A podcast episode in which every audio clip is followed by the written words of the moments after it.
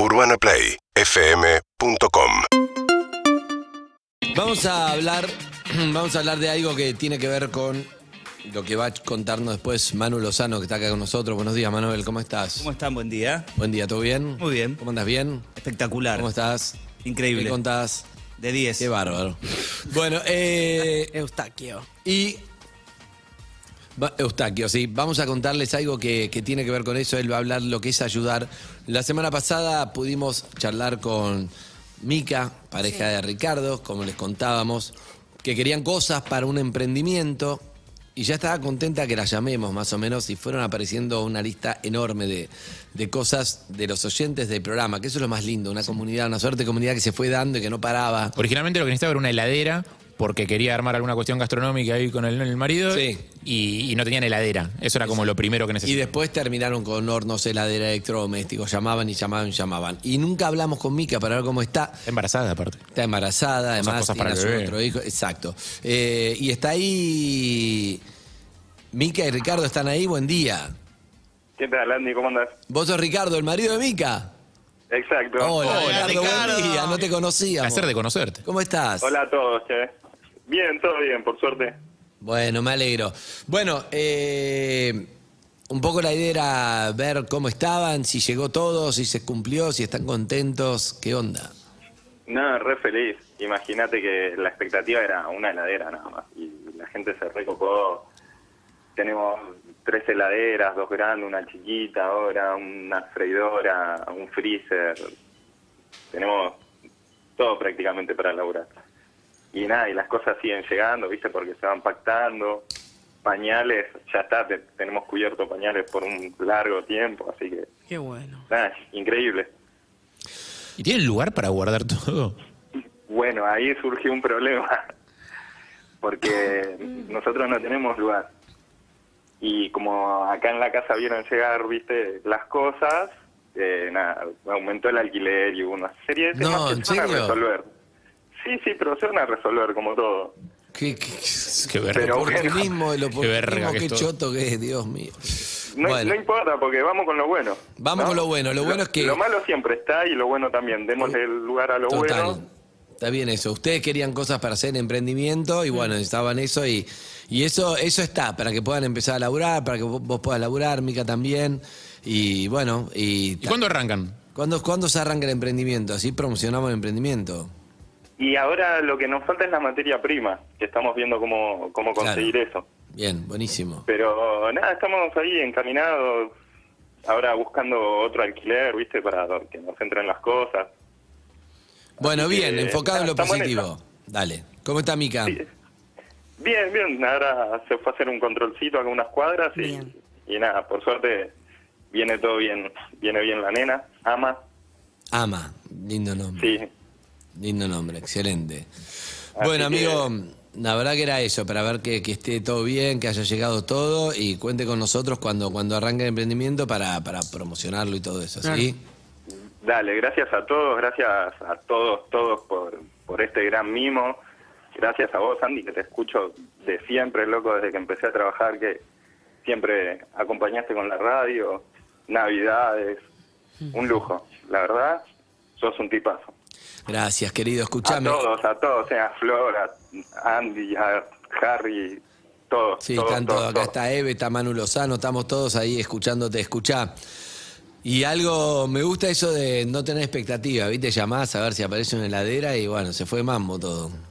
Una locura, pero una locura hermosa y también una responsabilidad, ¿no? Que Claro, todo claro. esto que la gente dio de corazón, darle un buen uso y De una. Estoy Y seguro nada. que lo van a hacer y todos así lo sintieron y así que quedad tranquilo que eso estoy seguro que, que así será. bueno. De Un vuelta, abrazo, gracias. amigo. Gracias a todos. Chao Ricardo, un Beso. beso a Abrazo. Mica, un beso a Mica, chau, chau. Gracias. Chao, chao. Los que quieran anotarse para tirar una soga lo pueden hacer o al 4775-6688, ahí charlan directamente con nuestros compañeros productores, o eh, a través de perros.orsay.org, donde ingresan su caso. No dejen su caso y se anoten porque les gusta la sección. Es para anotarse. Claro, no, no elijas la sección que más te gusta. si para estás en la lona, necesitas una soga. Exactamente. Una soga. ¿Cómo está Manuel Lozano? Buen día. Buen día. Había dicho eso. Muy bien, muy bien. Estás ¿Cuánto creciendo. manejaste? Que cada vez que lo vi el fin de semana, Manuel se iba, venía de dónde? De, de Chaco. Venía de Chaco y ¿a dónde vas? No, mañana a San Luis y se fue. Tiene las millas de Cataño, pero en camioneta. Pará, ¿sabés qué? Pará, hice la cuenta. eh, el último año pasé los que. eh, eh, manejé siete vueltas al mundo.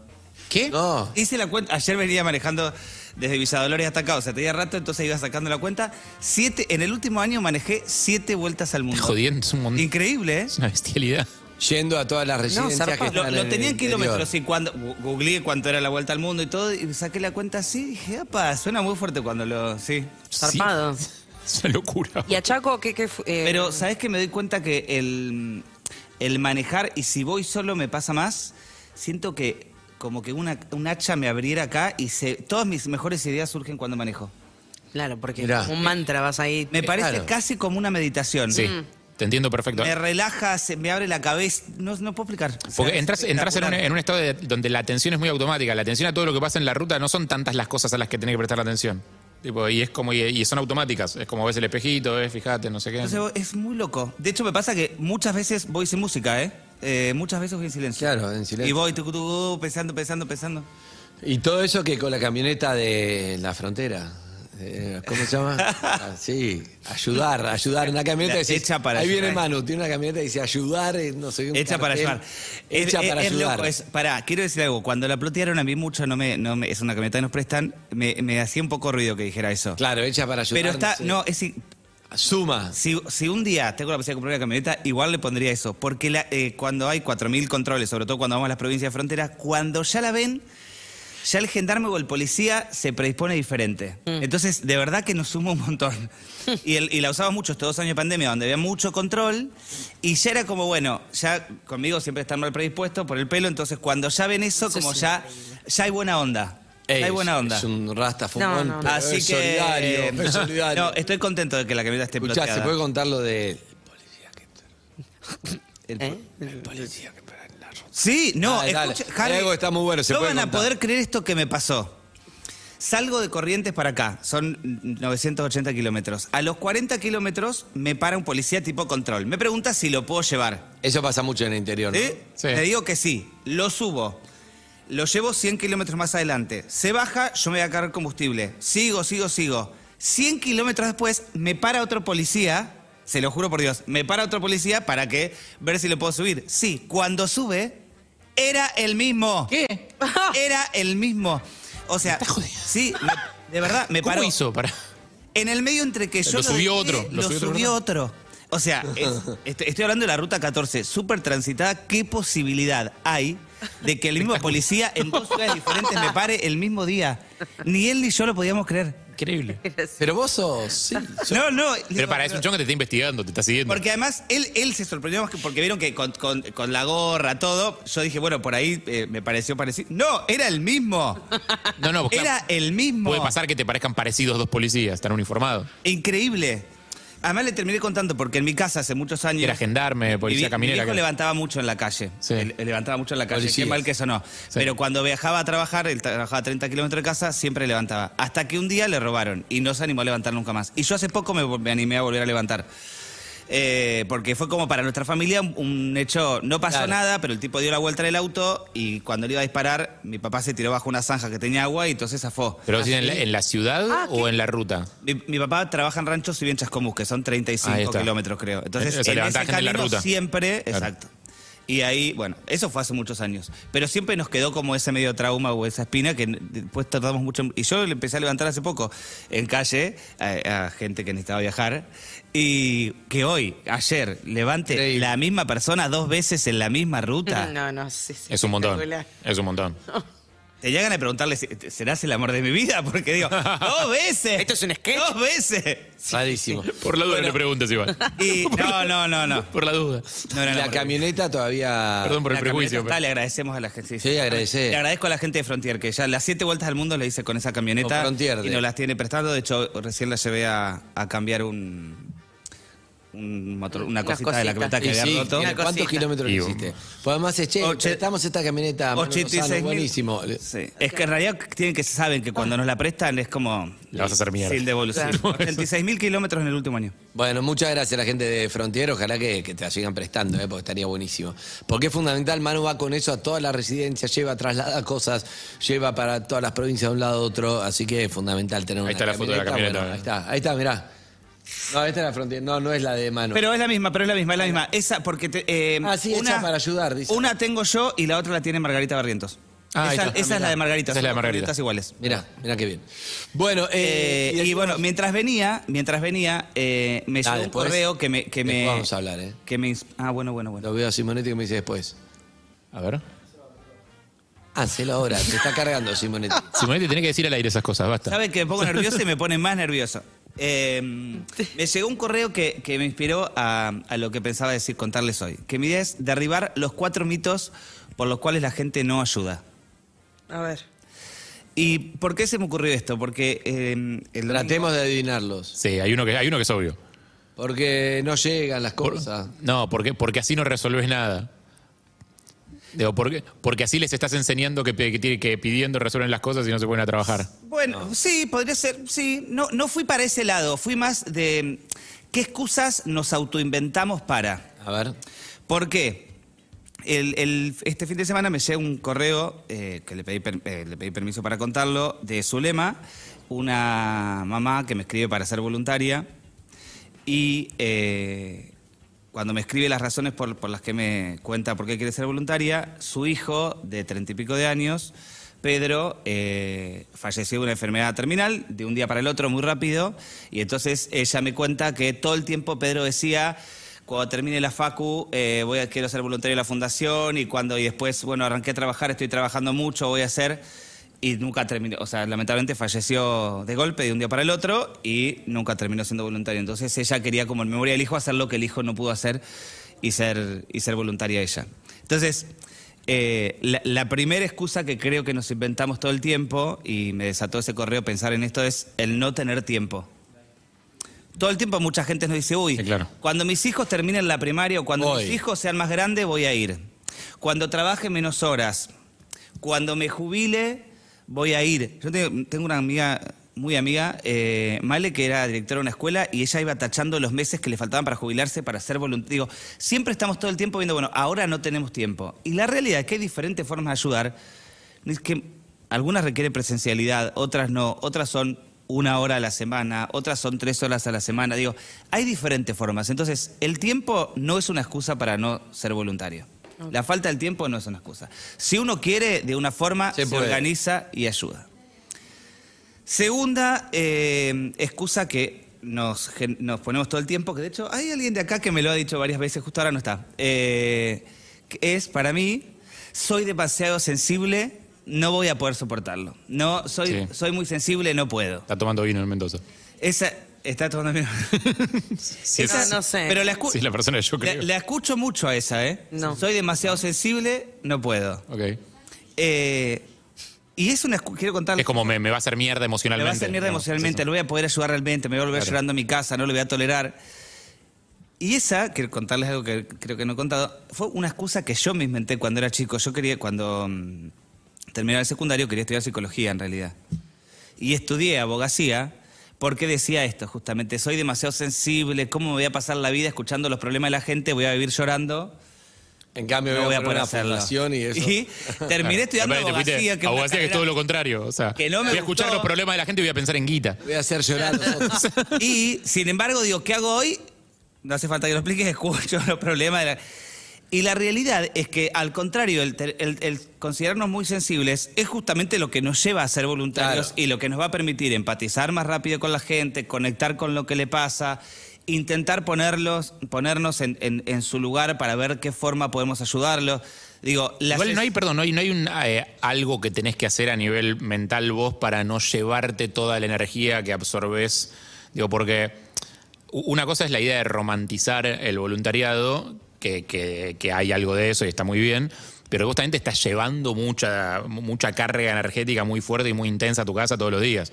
Digo, tenés que poder, que poder manejarla, ¿o no? Sí, pero ¿sabés que ahí hay algo? A ver, yo no... no, No, no me refiero a lo de ser sensible, ¿entendés no, a dónde sí, voy? sí, no lo romantizo, pero también lo que sucede es, ocurren cosas muy movilizantes, pero también ocurren cosas divertidas. Mm. Eh, en las recorridas, que es donde, por ejemplo, más miedo le da a la gente participar porque dice, uy, voy a llorar demasiado. Hay un encuentro Está con una buenísima persona la recorrida, está que buenísima. puede ser súper movilizante y que te cuente algo Es Puede lindo, ser una charla lindo. delirante que es espectacular y que te reís con la otra persona media hora seguido y que te vas a tu casa riéndote. No siempre es algo que terminás llorando. Yo fui a las replanteándote. recorridas y siempre fui mejor de lo que entré y no llorando, porque, porque es lindo, porque sentís que haces algo, como decimos, es una excusa la de no, no, yo voy a... no. Es una forma de, de evasión también, el de no, no, no, yo no voy a ir porque voy a llorar. Y entonces te pones un halo, una mentira propia que es soy muy sensible, no quiero ir. Bueno, está bien, perfecto, pero no digas nada, porque la verdad, si no vas, no colaborás, ¿entendés? Entonces, está ¿Cuál- bien eso como excusa. Tercera excusa que, que usamos A mucho, eh, no sé de qué manera hacerlo. Eso es algo que, no lo digo como excusa. eh, Eso no es eh, una excusa, a es un primer paso ¿eh? cuando uno llega, che, no Te tengo digo, idea, ¿qué claro, hago? Eso es válido para mí hace 20 años atrás cuando no ex- existía Internet. Hoy es mucho más fácil. Digo, es cuestión de poner primera, arrancar, investigar y dar el primer paso. Siempre el primer paso es lo que más cuesta. Para caminar hay que dar el primer paso. Totalmente. Y el cuarto, y la cuarta excusa, que creo que es una de las más usadas también, excusas que no es que le decimos al otro, excusas que nos ponemos a nosotros mismos, ¿no? Eh, el cuarto paso es, no me creo capaz, no puedo aportar nada, eh, no me siento útil para. Me parece que eso pasa mucho también, como, uy, yo no sé la verdad desde, mi lugar si yo, qué, podría ser, qué puedo aportar. Y de ahí me pareció interesante compartir eh, algo que generalmente es con lo que termino cuando voy a, dar charlas a las escuelas eh, y, que tiene que ver con las recorridas, que uno siempre duda que, es, qué es lo que sucede en la recorrida y qué es lo que el otro se acuerda. Yo puedo ir a visitar, si ustedes estuvieran en calle, ustedes tres, y probablemente la recorrida de hoy me acuerde más de alguno de ustedes tres por algo específicamente que me dijo. Y por ahí el otro voluntario, yo me acordé de Eve y el otro voluntario se acordó de Harry. Porque, porque machó por otra cosa, porque le movilizó otra cosa, porque conectó de otra manera. O puede pasar que alguien de la calle le me cuente mucho a mí y no al otro, o le cuente al otro y no a mí. Y un día hicimos algo muy interesante, que fue a los que ya habían salido de calle, preguntarle qué es lo, que qué es lo primero que se acordaban. ¿Cuál era el primer recuerdo que tenían de nosotros? Porque cada uno de nosotros tenía un recuerdo diferente. Entonces los pusimos separados, o sea, para que no se contaminara la respuesta, y le dijimos, ¿qué- ¿cuál es el primer recuerdo de la fundación? Y nos sorprendimos y viene a derribar este cuarto mito. La respuesta que ellos nos dieron no fue ni que cuándo les habíamos dado el primer par de zapatillas, ni cuándo les habíamos dado la mochila o la campera. Era cuando un voluntario se había animado por alguna situación y ellos se acordaban exactamente por qué situación, en qué esquina y qué día y qué voluntario, acercarse tanto, tanto, tanto que pese a estar sin bañarse, con olor, por ahí borrachos, se habían animado a darle un abrazo. Todos, todos respondieron exactamente la misma respuesta, sin escuchar lo que el otro decía. Nosotros nos quedamos muy impactados cuando hicimos eso, porque nadie sabía qué respondía el otro y todos re- respondieron. El día que Cris se animó a acercarse tanto y me abrazó, el otro el día que en la esquina de tal, tal calle y tal calle. Yo- todos era el día que el voluntario se animó a darme el primer abrazo. Y eso, ¿por qué quiero derribar con esto el, el- el- el mito del no ser nada? No hace falta que lo preguntemos. Digo, acá no hace falta ni profesión, ni situación económica holgada, ni no holgada, ni, ten- ni saber manejar o no manejar. Digo, la capacidad de dar un abrazo la tenemos todos. O sea que solo esta simple encuesta que digo, que hicimos con los que ya habían salido, nos derriba el mito de no podemos hacer nada. Porque la capacidad de dar un abrazo la tenemos el 100% ¿Y por qué la de gente los se pone esa excusa? Para, para hacerse Fundament- boludo, para ponerse una... Como no lo estoy haciendo, pero en Yo el no creo que sea para hacer. hacernos el boludo. Creo que porque nos da miedo, porque lo que no conocemos nos da miedo. Entonces es, uy, me voy a movilizar mucho, uy, no me va a alcanzar el tiempo. No lo sabemos, si no arrancamos. Claro. Y la, la verdad es que para poder conocer, para poder saber, tenemos que empezar. Pero la percepción es real.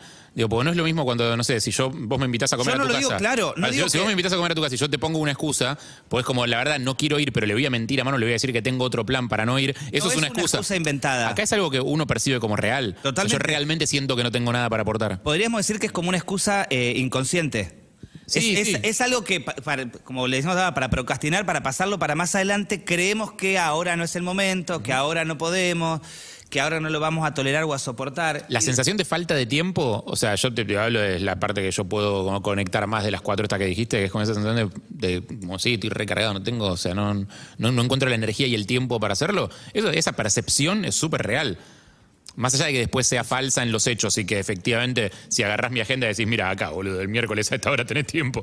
Digo, es obvio que sí, ya sé que sí, pero la percepción de no tenerlo es real. Y es algo que tiene mucho que ver con la vida en esta sociedad que tenemos. Ni hablar. Pero todo el mundo eso- siente que no tiene tiempo. Yo creo, hablar. que, yo creo que uno se pone excusas porque vos sabés que estaría bueno que vayas. Sí, claro. Estaría bien y que sumaría. Que sería mejor para todo el mundo. solo suma Sí. ayudar. Pero como no vas, de- tu inconsciente empieza a poner cosas que, y te aferras a eso. Para no pegarte latigazos y decir que en realidad no vas porque no tenés En ganas. Para- en realidad no vas porque Sí. no tenés Yo creo- o porque no te da o no, o- qué sé yo. Creo yo. Y me parece importante decirlo ahora, porque como está, estamos volviendo a la normalidad y nos hemos acostumbrado muchos a, mucho a estar en nuestras casas y a estar, digo, hace falta volver a activar. Eh, Voluntarios. El voluntariado es clave, hay que pasar a la acción. Digo, Acción, no sabemos como qué va a suceder mañana, la realidad nos necesita hoy. Hoy. Entonces, ca- cada, cada argumento que nos pongamos en nuestra cabeza para decir, bueno, no, más adelante, más adelante, empezamos a decir, no, ahora, pruebo, voy, veo de qué manera. No hace falta, eh, no, no hay que dejar todo y ser la Madre Teresa e irse a vivir a la India. Es chiquitito, de a poco. eh, Además te hace bien un baño de realidad, te va a hacer bien.